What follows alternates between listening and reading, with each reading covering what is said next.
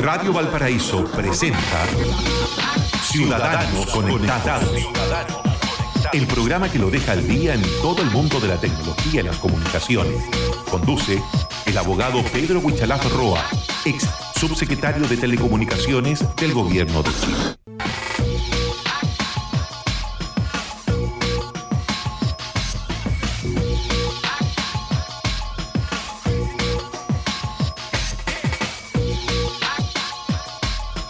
¿Cómo les va? Muy buenos días, ciudadanos conectados a través de Radio Valparaíso los lunes en este horario aquí con Pablo Ramírez, por supuesto, y con el abogado, ex subsecretario de Telecomunicaciones, Pedro Huichalaf Roas. ¿Cómo estás, eh, Pedro? Bienvenido.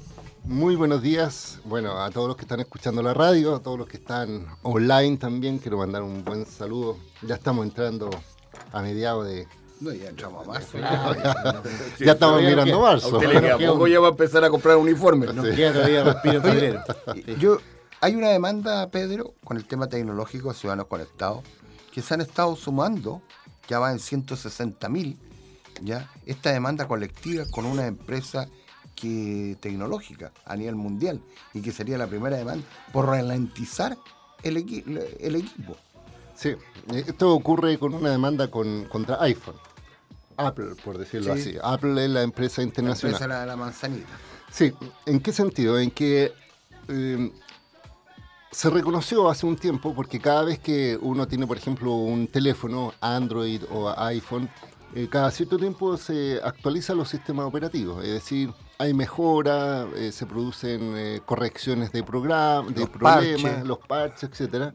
Pero resulta que, sobre todo los que, usuarios de iPhone, se los que tenían teléfonos más antiguos, estamos hablando del iPhone 6, del iPhone 7, el 5, el 5, etcétera, empezaron a darse cuenta y no querían renovar el equipo, que cada parche nuevo que le insertaban, el equipo se volvía más tonto, por decirlo así. Es decir, más lento, más, las aplicaciones no funcionaban correctamente, las baterías duraban mucho menos tiempo de lo tradicional y eh, sucedió que esto fue a nivel mundial, obviamente, empezaron a haber varios reclamos hasta que finalmente eh, la empresa Apple eh, reconoció que lo que ella estaba haciendo en sus parches era una denominada obsolescencia tecnológica programada. ¿Qué significa en términos simple que con una lógica de dar corte a sus productos antiguos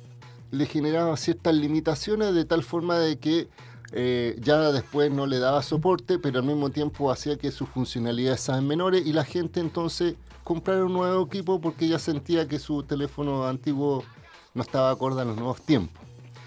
Pero sucede que técnicamente los equipos estaban todavía en condiciones de funcionar correctamente, pero de una manera eh, programada, es decir, con, los parches, le bajaba en este caso las utilidades eh, o funcionalidades. Entonces, ¿qué sucedió? A nivel mundial hubo demandas. Y en Chile, eh, dos asociaciones de consumidores tomaron la batuta para defender a los usuarios chilenos. Uno es Conadecus y otra es Odecus, que son dos organizaciones diferentes. Pero Conadecus hizo algo más que desde mi punto de vista es mm, raro, cuestionable, porque además estas son asociaciones que supuestamente representan a, consumidores, pero tiene que haber una, una titularidad directa, es decir, yo tengo que darle poder a, a Conadecus, por ejemplo, para que pueda demandar, pero él contrató un abogado en Estados Unidos y presentaron una demanda en Estados Unidos. Entonces, por un lado, hay una organización chilena que en Estados Unidos está presentando una demanda de tal forma de que si ganan una demanda en Estados Unidos, digámoslo, eh, las demandas por indemnización no son como aquí en Chile.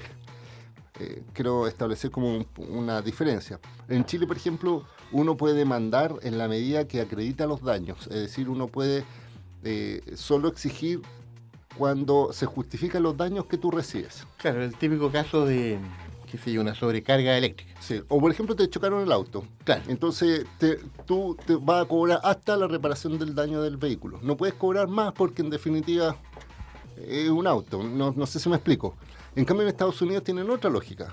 En Estados Unidos tienen daño que, que no tiene límite a solo al daño físico, sino que puede ser mayor. Por eso siempre se habla de demandas multimillonarias que no tienen un sustento a, tu daño, pero es que aquí hay un daño también de la industria, es decir, ¿por qué la industria hizo eso con intención? Entonces hay como un daño moral adicional. Bueno, eso lo hizo con ADECU. Pero acá en Chile, ODECU, que es otra organización, dijo no, lo vamos a demandar acá en Chile. Pero acá en Chile, como eh, eh, Apple no tiene una sede acá en Chile, sí tiene lo que se denomina sus representantes de ventas de productos oficiales. Es decir, igual que por ejemplo la Volvo. La Volvo está en, en- en Europa, pero tiene un concesionario oficial que el que ve ventas de vehículos, repuestos, etc. Es un chileno que tiene como la titularidad de esa marca. Entonces en Chile hay tres empresas que tienen eh, la titularidad oficial para representar a Apple en la venta de productos. No sé si me, explico. Entonces, Odecu tomó la decisión de presentar una demanda acá en Chile a esos representantes, pero en definitiva no es contra ellos propiamente tal, pero en definitiva es como unos representantes de Apple.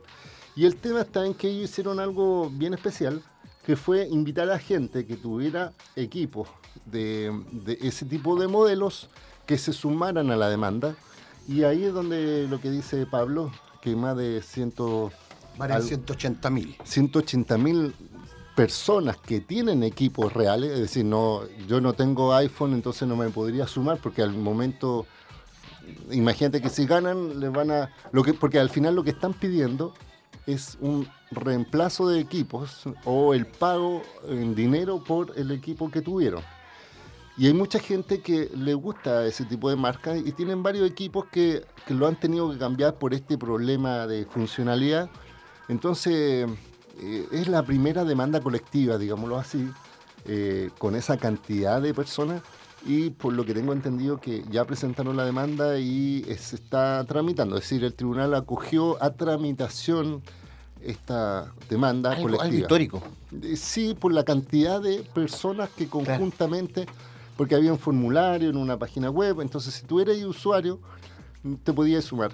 ¿Cuál es el punto? Es que al final están beneficiando a esas personas que están presentando la demanda y la duda es, ¿qué pasa si después eh, se falla a favor de esos usuarios?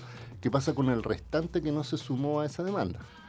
podrían hacer una acción diferente o probablemente eh, se extendería la demanda a otros en la medida que tengas el equipo físico para acreditar que obviamente fuiste un usuario de ese equipo y además, eh, eh, insisto, no están buscando aquí una indemnización estratosférica, sino que cosas muy concretas, pero que en definitiva, si tú sumas la cantidad de equipos, eh, puede ser bastante elevada la cantidad de perjuicios a pagar.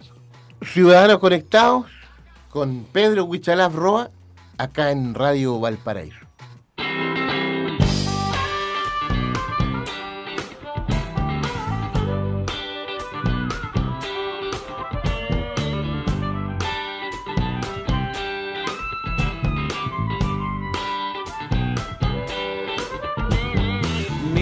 Parecidas que son nuestras vidas. Tienen puntos de encuentro que quien lo diría. Un juego lleva a otro y después en serio. Con lo que comenzamos terminamos siendo. El tiempo ya se encarga de irnos abrazando. Y nunca es suficiente porque estamos despegando hacia un planeta donde solamente cabemos los dos.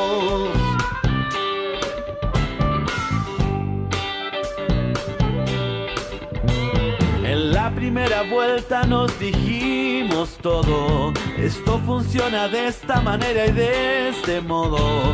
Nos fuimos acercando hacia la duda eterna.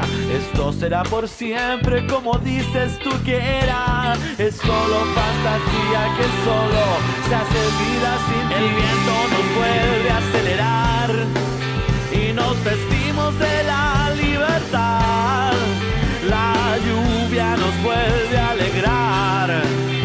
encerramos una vez más. Todo lo que hay que vivir para encontrarse con un sueño al fin. Que se hizo más real que todo el tiempo que demoraste en llegar.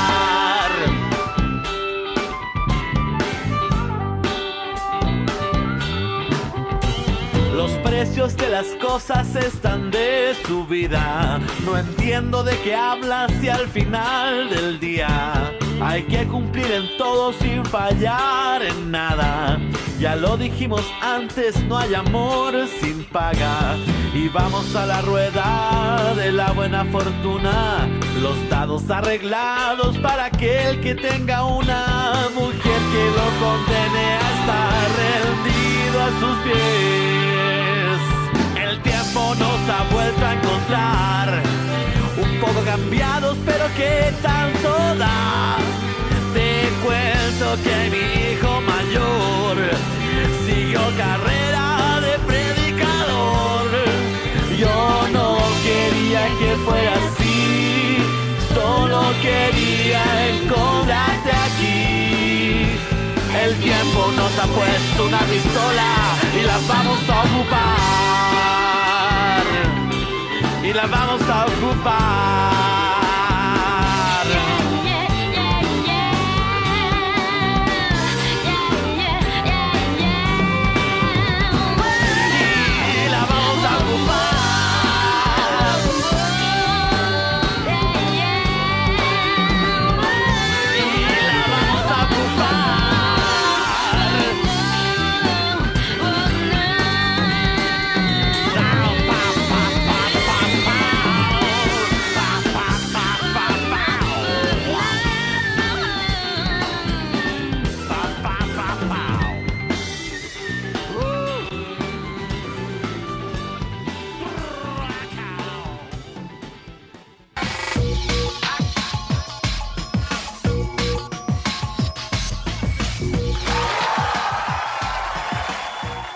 Ciudadanos Conectados, Radio Valparaíso. Oiga, Pedro Huichalaf, que está con nosotros acá los lunes en este programa.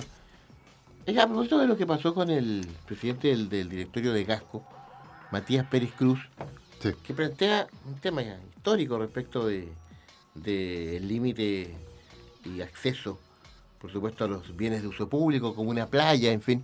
Eh, el caballero reaccionó como, como históricamente han reaccionado tantas personas, y al final, eh, ahí está, le salió absolutamente el tiro por la culata. Sí. Eh, con, con un, por supuesto, con una crucifixión social tremenda a través de, de las redes. Eh, estos conflictos también se dan en la esfera de, de- de- en- entiendo yo, de las comunicaciones, de, de, de lo- los sitios, por supuesto, aptos por- para lograr eh, eh, obtener frecuencias y transmisiones. ¿Cómo se Sí. puede hacer un parangón acá con este tema? Sí, mira, efectivamente, hagamos, o sea, pensemos en que eh, est- esto de que sucedió con la actitud que él tuvo de echar a unas personas aduciendo de que estaban dentro de su propiedad privada Claro. y salgan de mi jardín y se me van, y, Claro. y etcétera, y las señoras reclamaban que estaban en una playa, que es un bien nacional de uso público, demuestra algo que ocurre en la realidad.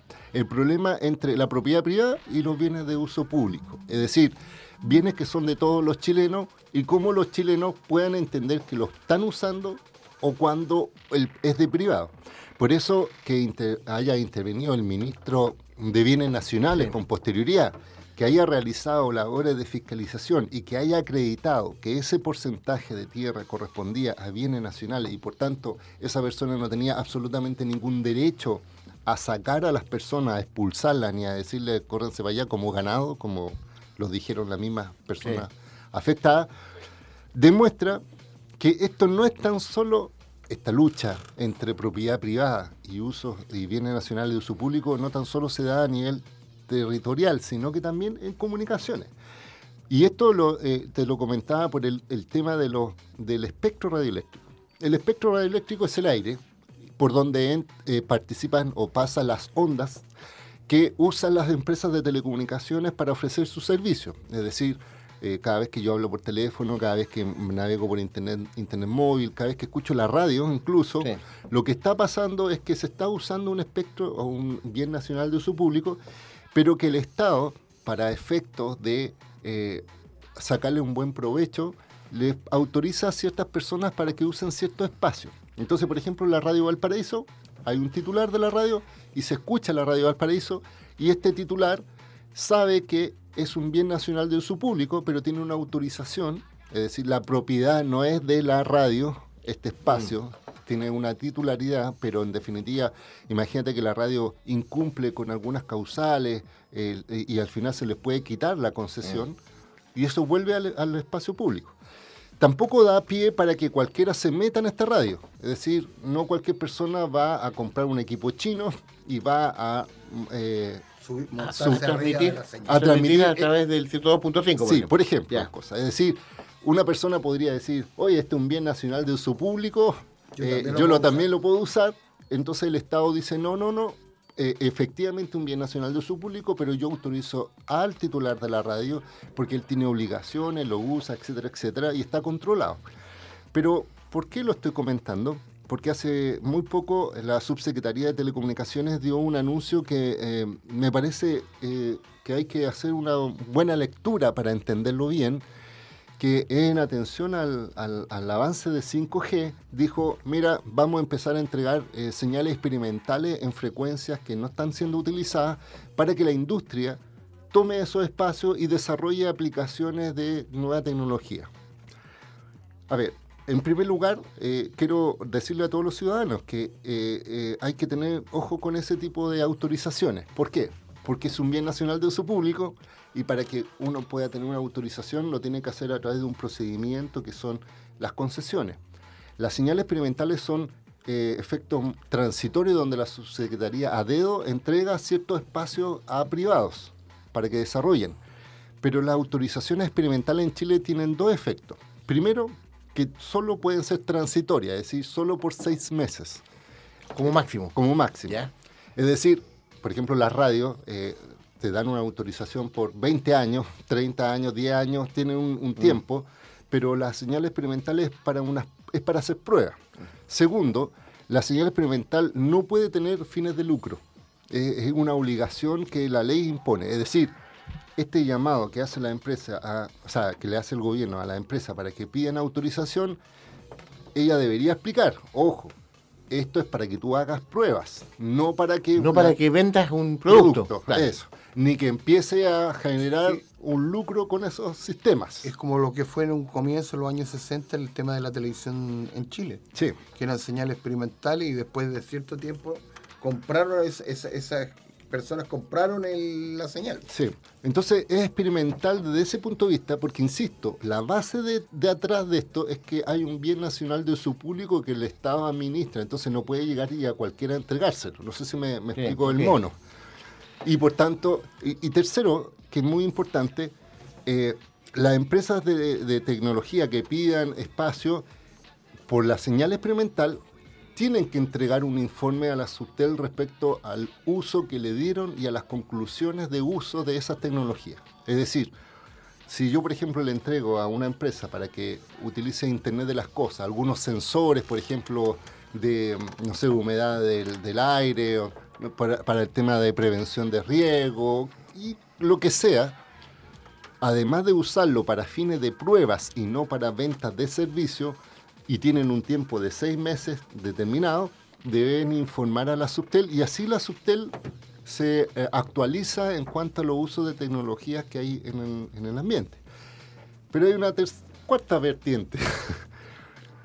los espacios de del espectro están destinados para determinados usos generales. Son como, por ejemplo, eh, desde, el, ochenta y tanto del espectro hasta el ciento y tanto es para radios, por ejemplo. No sé si me, explico. Entonces, si yo doy señales experimentales, eh, son para pruebas de radio. No le podría entregar algún espacio entre este dial para pruebas de satelital o mm. para celular. No, sé si me, explico.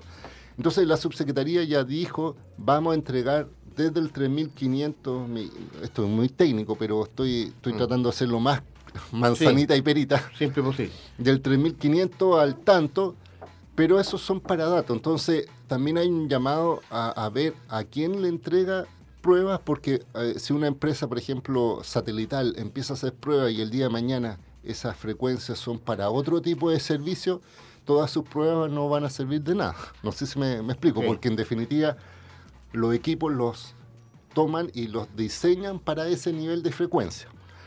Y ella dijo algo que, que entonces, ¿cuál es lo positivo? Ella, ella es la subsecretaria. Sí. ¿no? Sí, ok. La subsecretaria es la que Sí, anunció esto. claro. Entonces yo encuentro positivo que la Subtel quiera ver nuevos desarrollos, porque la Subtel no hace Mm. tecnología, pero sí autoriza.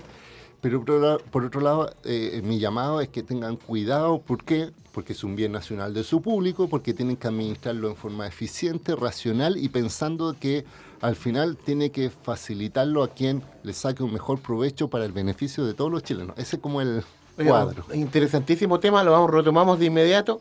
Pedro Huichalaf Roa, acá en Ciudadanos Conectados, Radio Valparaíso.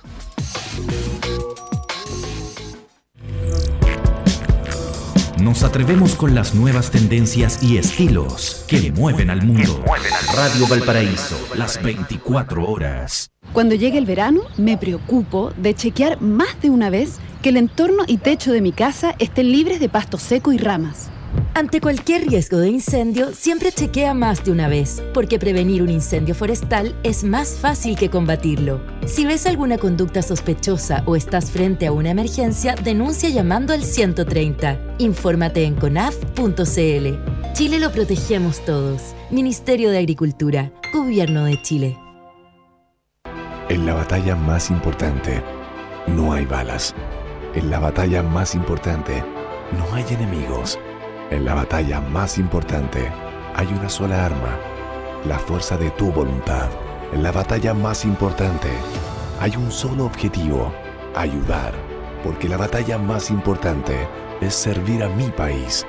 Inscríbete como voluntario en serviciomilitar.cl. Ministerio de Defensa Nacional, Gobierno de Chile.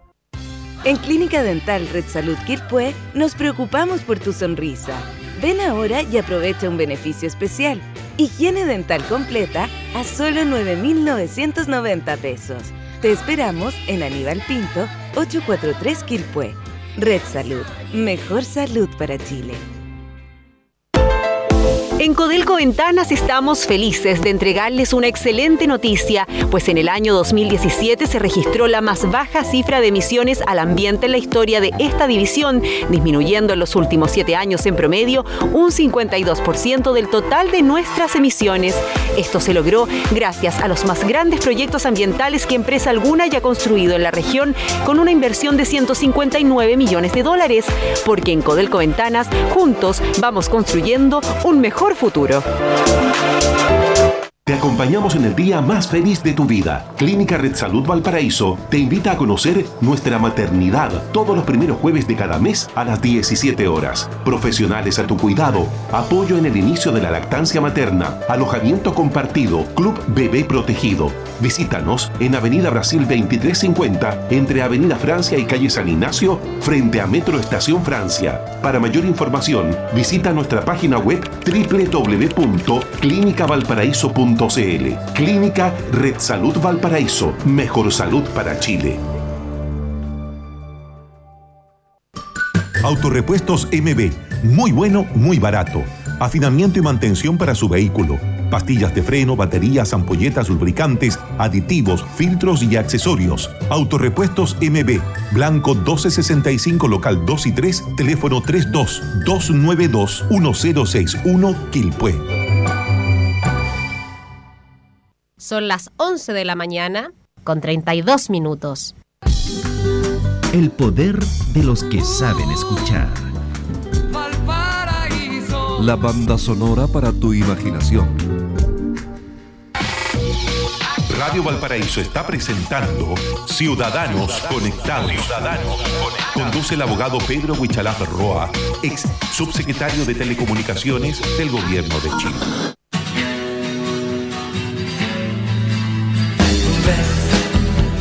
Rueda la vida, ves, encontré la salida, ves, en el fondo no ha pasado nada. Si hay que ocultar el abismo y perdonarse a sí mismo con el espíritu del silencio. No, yo no estoy dañado, no. Tanto no he cambiado,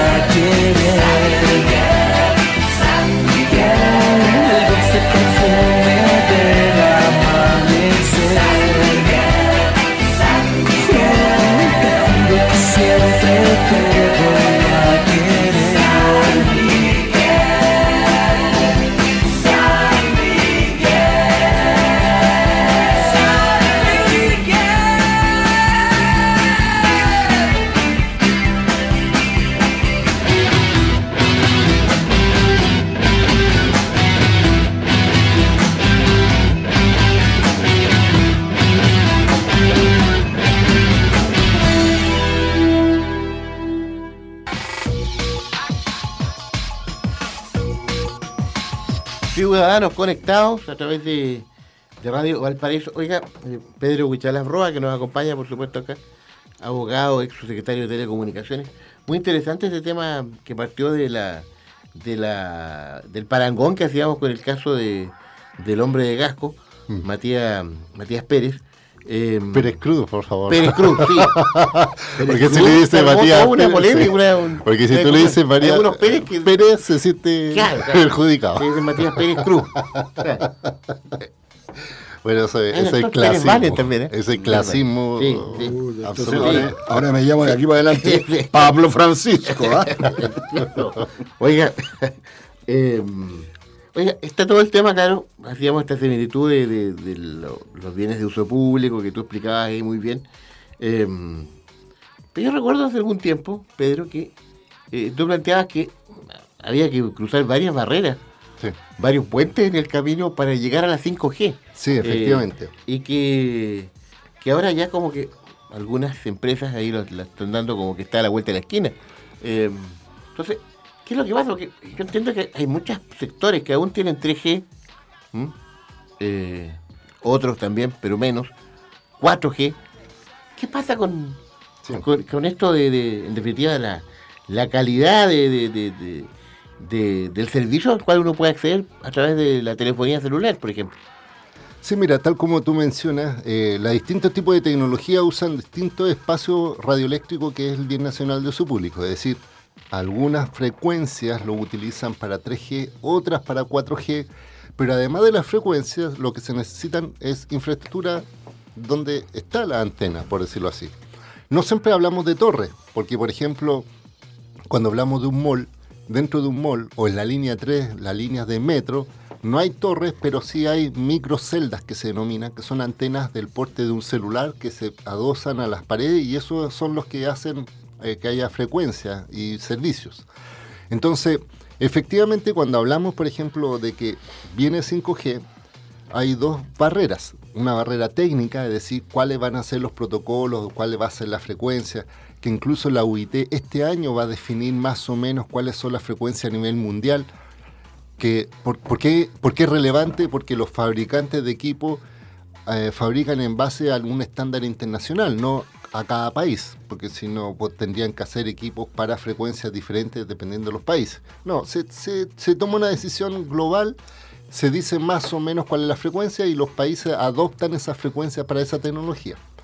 Entonces, primero, tiene que pasar esa barrera técnica. Segundo, tiene que haber una barrera también de infraestructura. Entonces, ¿qué quiere decir? Quiere decir que si hoy día hay 3G y hay pocas zonas o, hay más zonas de 4G, para que haya 5G se proyecta que va a estar sobre la misma infraestructura del 4G. ¿Qué quiere decir en términos simples? Significa que si hoy día una persona vive en una zona donde no hay 4G, eh, es muy difícil que cuando llegue 5G le llegue 5G porque ni siquiera ha llegado el 4G. No sé si me, me explico. Entonces, Aquí hay un desafío de la industria y un desafío del gobierno de utilizar de forma eficiente un bien nacional de su público y exigirle a la empresa que si tienen una autorización para usarlo en todo Chile, que efectivamente llegue a todo Chile y no solo a los sectores más acomodados. No sé si me, explico. Entonces, eh, por eso la discusión, y mucho lo he leído, mucha gente que dice, oye, yo con suerte estoy con 3G o 4G, mm, es un mito, yo lo explicaba, ¿cómo voy a hablar o cómo voy a estar pensando en 5G? ¿O por qué la industria ya está hablando de una tecnología cuando todavía no cumplen con... Y esta discusión, por ejemplo, la tuvimos en su momento cuando yo era subsecretario en, Isla de Pascua, por dar un, ejemplo. Porque en Isla de Pascua, por un tema geográfico, está toda la gente en Rapa Nui, eh, tenían solo 3G como tecnología, pero cuando las empresas, por ejemplo, la que estaba presente era Entel, vendía planes en todo Chile como 4G, eh, muchos pascuenses contrataban ese plan pensando que iban a tener 4G en Isla de Pascua y resulta que nunca navegaban en 4G porque no habían antenas 4G. Eh, era así de simple. Entonces, ¿qué, hicimos nosotros en su momento? De hecho, logramos aumentar la cobertura en la isla. Por ejemplo, yo, yo te lo comento. No llegaba, por ejemplo, la cobertura hasta la cantera, que es uno de los extremos de la isla, eh, que es un parque nacional, porque no había una antena dirigida hacia ese sector. Y cuando nosotros fuimos, eh, pudimos dialogar con el Consejo de Ancianos, con el Consejo de Turismo, para instalar una antena de común acuerdo con la comunidad, porque era muy complicado también que la empresa llegara a instalar si es que no hubiera un diálogo con las comunidades. Y lograron colocar una antena en un sector que hizo que la señal llegara hasta la cantera. Y los que estaban más felices eran los bomberos, por ejemplo, la gente de emergencia, porque eh, siempre cuando iban a ese sector quedaban desconectados. Y también los taxistas, porque me decían, mira, antes los turistas eh, iban a la cantera y teníamos que ponernos de acuerdo, así como en una hora más voy a buscar. Eh, y, si y, si el turista se aburría o quería estar más tiempo, lamentablemente llegaba la persona a la hora y se producían esos efectos de, falta de comunicación. En cambio, con la, con la señal hasta la cantera ya se podían comunicar por WhatsApp, etc. Pero yo le dije a Entel, aquí también debería haber 4G porque no hay, eh, porque eh, la como va a haber una nueva infraestructura de 3G, sobre esa se monta el 4G. No sé si me, me mm. explico. Y al final así lo hicieron. Entonces, eh, si esto lo cruzamos con lo que habíamos conversado antes, es decir, que la subsecretaria eh, legítimamente, y me parece positivo, que ya esté experimentando para nuevas tecnologías del 5G, pero la empresa, ojo, tienen que pensar de que el 5G se va a demorar al menos dos, tres años más en llegar. Entonces, si yo pienso en hacer pruebas de seis meses para un producto que voy a tener en tres años más, no sé cuál es el incentivo para hacer esas pruebas. No sé si me explico. Entonces, ojo con Sí. eso también. Es decir, este llamado de la. en el del- fondo del tú pones gobierno- el ojo en el tema de que... Que tiene de que coincidir. Y de que no se utilice exclusivamente, que podría pasar, para el lucro. Y también para falsa expectativa, es decir, es bonito, eso- mira, yo te lo digo como gobierno, es bonito el gobierno decir, mira, vamos a abrir espacio para que los innovadores usen el espectro para 5G. Pero la letra chica de decirlo al 5G, o- ojo, son seis meses, sin fines de lucro, me tienen que entregar el resultado de eso y piense de que si es que quiere concursar a tener 5G, va a ser en tres años más. Entonces, para Pero- una persona que desarrolla una innovación, pensar en un proyecto de tres años más probablemente no es rentable. Entonces, yo siento que esta medida de abrir el espectro para pruebas es bueno en la medida que es cercano al momento en que yo como que hago la prueba tengo antecedentes técnicos para lanzar un producto después con intenciones y hago la licitación. No sé si me cuadra todo el tema. Y, y usted tiene conocimiento porque ahora usted sabe que vamos a- en Chile va a ser el epicentro, la PEC de la Asia Pacífico, Sí, y en- después en- ahora. ahora este año y vamos a tener la COP25. Sí. Y se está hablando de que algunas empresas ya para esa fecha ya En estarían haciendo el lanzamiento. países. ¿Ah? En ciertos países. En ciertos países estas empresas, y, y uno sería Chile, ya para la PEC y la COP25. No, es que por eso te digo, mira, una cosa son el lanzamiento como país y otra cosa es que en definitiva Chile vaya a poder hacerlo.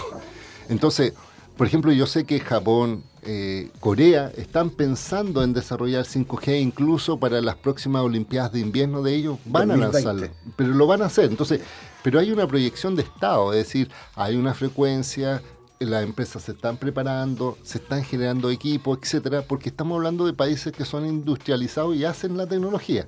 En cambio, Chile somos eh, Usuarios de tecnología. Entonces, nosotros no podemos pensar en este momento en lanzar 5G si no hay equipos 5G y además con todo este proceso de judicialización que yo les mencionaba, es decir, hoy día está entrampado en un problema Entel, Movistar, claro, por otras bandas, pero tienen efectos sobre esta. Hay una consulta ante el Tribunal de la Libre Competencia para efectos de saber cómo se distribuye el espectro y pensar también en 5G, que se va a facilitar para pruebas, pero que se va a licitar en tres años más. Entonces, yo siento que no nos dejemos llevar por el populismo tecnológico de marca. Y como ciudadanos exijamos calidad de servicio y exijamos a la empresa que si nos van a ofrecer un producto que sea real, no solo en la zona alta, sino que también en los cerros, como de Valparaíso. Hay que estar muy atentos. Interesante dato nos entrega acá Pedro Huichalaf en Ciudadanos Conectados, acá en Radio Valparaíso. Imagine me and you, I do. I think about you day and night. It's only right to think about the girl you love and hold her tight. So happy together. If I should call you up, invest the time, and you say you belong to me and ease my mind. Imagine how the world could be so very fine, so happy together. I can't see me loving nobody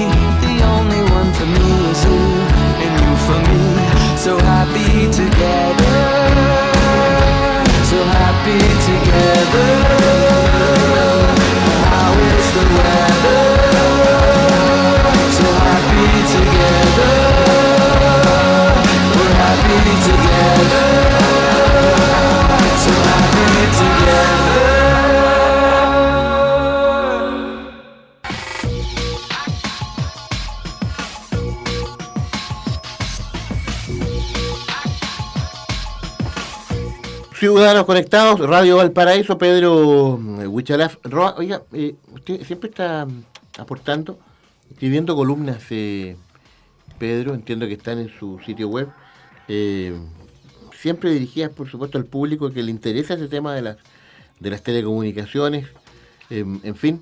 eh, reiteremos dónde se pueden ver y contémosle a la Sí. gente cuáles son los últimos temas que usted ha abordado, Pedro Huichalaf. Sí, mira, efectivamente salió publicado en el, en el diario eh, El Mercurio, hace el Mercurio de Santiago, la semana pasada, una columna opinión mía hablando sobre una conmemoración que yo, le- yo puse en la columna. Ni el gobierno ni la empresa muchas veces lo recuerdan, pero es muy relevante, que es la celebración del Día Internacional de los Datos Personales. Eso fue el 28 de enero, es decir, fue hace una semana atrás. Pero, eh, ¿por, qué, ¿por qué escribí esta columna? ¿Y por qué eh, puse énfasis en el valor de los datos personales? Porque hoy día, eh, yo lo explicaba, eh, la identidad real ya se está dejando de lado y, la, y al final la identidad virtual tiene mayor valor que la real. No sé si me explico. Es decir, hoy día cuando hay, por ejemplo, procesos de modernización, cuando el gobierno anuncia, por ejemplo, que de aquí al año 2020 y tanto, el 100% de los trámites se van a hacer online, ya no es necesario, o sea, eh, eh, las personas reales, es decir, estoy presente aquí, tengo mi carnet, ya no va a ser la forma en que pueda hacer el trámite, sino que lo van a hacer a través de la forma virtual. Ese- eso significa que su identidad virtual va a ser la que tenga valor para efecto de hacer estos trámites. No sé si me explico. Además yo explicaba que cada vez que la persona participa en Facebook, cada vez que las personas tienen um, en Twitter, expresa su opinión o cada vez que comenta, hay algoritmos que analizan ese comportamiento y empiezan a sacar perfiles de las personas y empiezan y, son perfiles que incluso son súper personales y ya saben más o menos eh, si te gusta o no te gusta. El otro día, por ejemplo, eh, leí una cosa que me pareció que llama mucho la atención, pero eh, decía que Facebook ya anticipa y sabe cuando tú te vas a separar de tu pareja si es que estás con esa intención. Y lo sabe con anticipación. No, en serio. Sí, porque empieza a ver tu comportamiento. empieza a ver que tú empiezas a ver perfiles de otras mujeres. Que le ¿Eso es la famosa gusta. metadato? Sí, no, no, es Big Data. Big Data. Entonces, ¿qué es lo que quiero mencionar? O sea, imagínate que Facebook ya sabe anticipadamente que tú te vas a separar de tu señora. Seis meses antes. Seis meses antes, siendo de que tú de a poco lo empiezas a internalizar y después te separas. Imagínate que ya estás decidido a separarte, pero ya lo sabe con anticipación una máquina y es por tus comportamientos. Insisto, por eso. Es decir, ve a quienes le pone me gusta, a quienes le comenta, ya no, ya bloquea los comentarios de tu señora. No sé si Y me el explico. sistema saca sus propios cálculos y conclusiones. Sí. ¿Ah? Entonces, Claro. eso es una identidad digital. Y por, y por eso mismo, cuando las personas utilizan la red social, por ejemplo. Eso es lo que tiene que ver con la inteligencia artificial. No, también. y también cómo te presenta. Imagínate toda esta polémica que hubo también con este historiador Baradit, que le sacaron eh, el perfil. El perfil, pero eh, habían tuiteos antiguos que eh, fueron bien polémicos. Entonces, en definitiva, Que dicen- a las mujeres. Sí, entonces al final le decían, mira, por tus ah, tuiteos anteriores puedo sacar un perfil y tú eres de este estilo. Y le dijeron me- que era misógeno. Mira, lo llamaron de muchas cosas y él decía no, que era broma. Pero al final, imagínate que tú te estás creando tu perfil sin darte cuenta que lo estás haciendo. No sé si me... Sí. Entonces, la reflexión que yo hacía era para este 28 de, de enero y que tuvieran cuidado con el valor de los datos, los datos que uno entrega. Por ejemplo, yo decía, hoy día ya es común ir a una farmacia, a un supermercado y le piden al root como si le estuvieran saludando y la gente le entrega. entrega. Entonces yo digo, Y no contribuya en entregar esta información porque al final de la columna yo concluía, son las empresas las que se lucran con tus datos y tú no obtienes ninguna beneficio. beneficio. Y siguiendo la, misma tónica, eh, el otro día había una discusión ahí de que cuando llegan estas cadenas de WhatsApp, ¿ya? Y uno que ya avanza un poquito más, yo les comentaba a los demás que las cadenas de WhatsApp es entregar todos tus datos y de todos tus contactos a una persona que está rastreando ese we- esa cadena, porque Sí, al final no es una cadena, recen por mí porque mañana me va a ir bien. No, porque No. al final pueden ver a quién se lo compartiste, a cuántas personas, es decir, validan que el WhatsApp está, está validado, o sea, está funcionando, de que hay alguien humano Y, detrás. y alguien lo está rastreando. Sí. Entonces, Y, y- y más- y lo más grave de ese rastreo es que está entregando datos tuyos. tuyo y de terceros. Entonces, ¿qué es lo que yo quería sacar como conclusión esta columna? Yo dije, mira, ojo, la privacidad parte de uno. Es decir, uno tiene que tener la conciencia que cada vez que sube una foto, cada vez que uno comenta, cada vez que le pone un me gusta a algún comentario, a alguna publicación, cada vez que eh, se hace fanpage, o sea, en una página de fanpage se hace eh, seguidor, se está generando un perfil que uno de repente no sabe que lo, eh, lo están rastreando y por tanto la conclusión es a cuidarse con sus datos personales. Si uno quiere mostrarse de una forma, en mi caso, por ejemplo, mi especialidad son telecomunicaciones y tecnología, casi siempre hablo de esos temas y ahora de Claro, mi tú- hija, por ejemplo. Tú no andas hablando de tu vida personal, ni, ni privada, ni, Ah, ni- o de otras cosas, sino que Claro. son muy para- de concretos. tu primo hermano y de... Y, y yo te Hubo lo una comento. época que hablaba del buceo, porque era el hermano Claro, que claro. buceaba. Pero yo te lo comento, y ahora mucha gente me manda, por ejemplo, un mensaje y me dice, oye, he visto que tu perfil es de este estilo, me gustaría hablar de este tema. Entonces, al final, yo llamo a la gente que sea responsable porque en definitiva, si no se das cuenta, los datos que suben se pueden malinterpretar eh, y finalmente tú no los controlas y después eh, se hace imborrable esa información, por decirlo así. La huella. Qué- La huella digital. Qué importante, qué, qué valioso, qué valioso consejo a cuidar, en definitiva, con lo que uno, en definitiva, comunica Sí. a través de las redes sociales. Y no tan solo en palabras, insisto, en, En acciones. En, en, por ejemplo, Imágenes. imagen, o por ejemplo, participar en estos concursos. Por ejemplo, yo digo concursos cuando, por ejemplo, colocan, eh, eh, ponle me gusta acá y Mm. ganarás tal cosa, o hace tal cosa, eh, o, o completa este, oro- o ve tu horóscopo, o ve cómo tú serás en 10 años más, en estos challenges que se llaman es- esas competencias, de cómo era hace 10 años atrás, Sí. cómo soy ahora insisto, eh, no es por ser paranoico, pero finalmente, como conclusión, ayer, por ejemplo, vi un- una, una película bien buena sobre el Brexit, eh, que, que se Ah, ocurrió en, en sí. Gran Bretaña.